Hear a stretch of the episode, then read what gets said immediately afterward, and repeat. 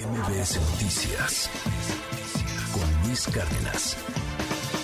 Platiquemos sobre esta relación entre México y los Estados Unidos en el marco de un problema en conjunto, el tráfico de drogas que termina por generar una brutal violencia de este lado más, pero de aquel también, ¿eh?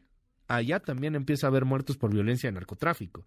Pero sobre todo hay más muertos por adicción al fentanilo, a esta sustancia utilizada con fines médicos a la que el presidente López Obrador pues quiere quiere prohibir, inclusive con los mismos fines médicos.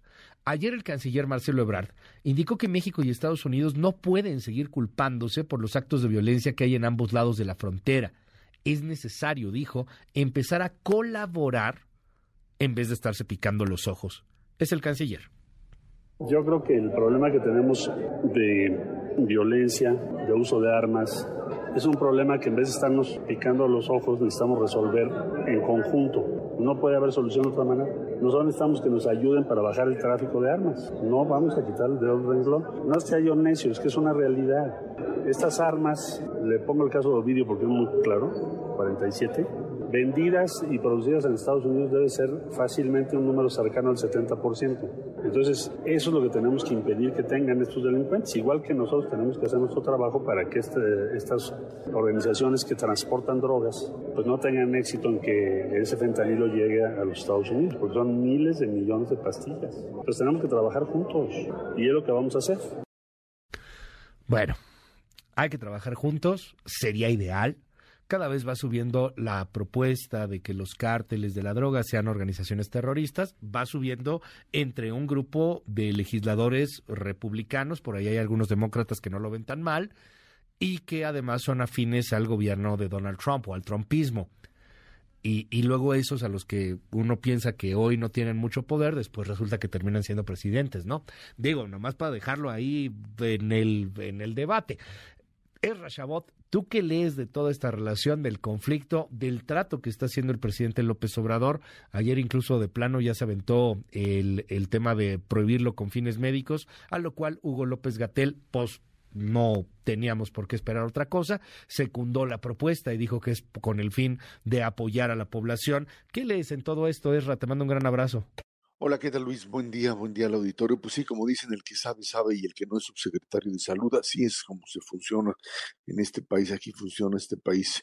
Eh, a ver, no, el tema de fentanilo sí es un tema, por supuesto, muy complicado, pero pues el hecho de que las cosas no funcionen no te, o no implica que pues eh, esto se vaya a resolver prohibiéndolo. Ahora sí que nos vamos directamente al extremo sin entender que las causas son mucho más profundas. Tú no puedes prohibir el fentanilo por decreto, porque además vas a, lo que vas a hacer es generar un mercado negro, un mercado paralelo todavía peor del que de por sí ya existe y además generar lo que de hecho ya existe otros, con otros productos, una escasez enorme. Hay que recordar que en México sí hay una escasez de medicamentos verdaderamente ya brutal, que a veces ni siquiera se quiere reconocer y fundamentalmente temas que tienen que ver con medicamentos para el dolor, que mm, eh, están ligados a cuestiones incluso de medicamentos psiquiátricos o medicamentos específicos para dolor, que muchos de ellos incluso están mm, pues vinculados a fentanilo, que el se haya hecho mal uso, por supuesto, de este mismo producto, bueno, pues sí es un problema real que finalmente se produzca y se produzca en México no pues que se diga o que haya dicho el presidente que no se produce, pues eso no termina siendo una realidad. Ahí están los decomisos hechos en, en, Tijuana y en otros lugares de enormes cantidades de fentanilo, fentanilo además contaminado, fentanilo que se cree que es y que es como la mala, cualquier mala droga que pues termina matando a un montón de gente. El tema de fentanilo es definitivamente un, problema mucho mayor porque a diferencia de otro tipo de droga o de mala droga esto genera una muerte pues prácticamente inmediata si no es eh, tratada pues con Narcan con el mismo producto con el que pues se puede salvar a mucha gente que tiene la capacidad de revertir el proceso de pues intoxicación. Pero lo que sucede en, eh, en nuestro país es que parecería ser que las soluciones están, por un lado, como pues ahora rectificaba Marcelo Ebrard, echar la culpa al otro lado, decir nosotros no producimos fentanilo, nosotros no tenemos la culpa, no tenemos la capacidad de resolver el problema y el asunto está del otro lado. Eh, eh, es cierto, eh, los Estados Unidos tienen toda una estructura de manejo de lo que sería su sistema de control y de salud que parecería ser es pues para ellos bastante eficaz y sin embargo hay ahí em, problemas serios o, ya una situación muy complicada porque han sido rebasados en la atención que le pueden dar a toda esta gente que consume y consume droga y consume finalmente pues el fentanilo como tal. Eh, no hay capacidad para hacerlo, eh, están eh, muriendo miles de personas y esto está vinculado con la capacidad de los cárteles mexicanos de operar dentro de los Estados Unidos el tema también de fentanilo. Y esta es la parte en la que uno, pues a veces se sorprende de lo que pasa en la Unión Americana cuando pues los que operan, los que manejan las pandillas, que es la estructura a partir de la cual se pues distribuye este tipo de droga, tienen capacidad de acción, generan violencia, eh, una violencia relativamente tolerada, porque así es como manejan más o menos esta este, este, esta distribución de drogas en la Unión Americana, eh, mientras no te metas con niños, no mates policías, eh, distribuyas droga más o menos a un nivel bajo, puede seguir funcionando. Grandes capos o figuras altas, pues viven en los Estados Unidos con capacidad de acción y con, eh, por supuesto, redes que tienen operatividad y que uno se pregunta, ¿y esos dónde están? Porque este negocio es un negocio de millones y millones de dólares que a su vez tiene capacidad de lavarse tanto en la Unión Americana, en los Estados Unidos, como por supuesto también en México y en otros lados. Eh, eh, ahí está la responsabilidad de Estados Unidos, el tema que decía Marcelo Ebrard con respecto a las armas, pero sí el hecho real y hay que entenderlo claramente.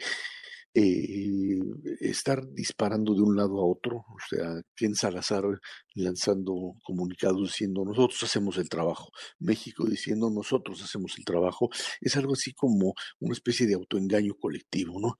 En realidad nadie está haciendo bien su trabajo, en realidad se está tolerando y se está eh, eh, dando paso a un crecimiento enorme de este tipo de poder económico que se llama un narcotráfico que crece, crece en forma descomunal y que no se ha atacado la base, que es la base de este negocio, que es pues el financiamiento y la capacidad de pegarles en donde les duele. No es solamente deteniendo a los capos, pero sí es lo que en algún momento comenzó a manejarse Luis y creo que es importante es poder confiscar propiedad, poder, poder secar a través de perseguir las cuentas de estos narcotraficantes, secar los ingresos a partir de los cuales tienen capacidad de actuar. Y mientras eso no se haga, mientras no se controle eso, no habrá posibilidad de hacerlo. De repente declarar que pues no habrá fintanilo ni para cuestiones médicas es solamente meter a los sectores médicos del país en un problema mucho mayor del que hoy ya se tiene en hospitales públicos y en hospitales privados, en la medicina privada, donde los medicamentos ya escasean, Luis, y es un problema todavía mucho más grave. Oye, eh, en el asunto político gringo, tú sigues mucho ese tema y, y lo ves y tienes el pulso también. ¿Cómo ves las propuestas y el asunto de la discusión que se está dando entre sectores republicanos? Yo, yo diría que ya ni siquiera tan radicales. O sea, cuando salieron varios fiscales a pedir que se nombren terroristas a los cárteles de la droga, cuando se habla de la necesidad de proteger la frontera y cuando tienes ahí el problema real de los 106 mil muertos de por sobredosis de fentanilo, de fentanilo el año pasado, pues, pues no es menor. O sea, el, el discurso está creciendo y vaya que tiene mercado para poder llegar a, otros eh, eslabones y a otros escalones de poder.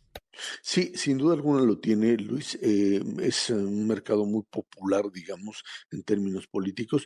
Eh, está en los sectores republicanos. En Crenshaw, digamos, este es un diputado eh, republicano y que hablan de nombrar a México o a los cárteles mexicanos, grupos terroristas, para poder intervenir.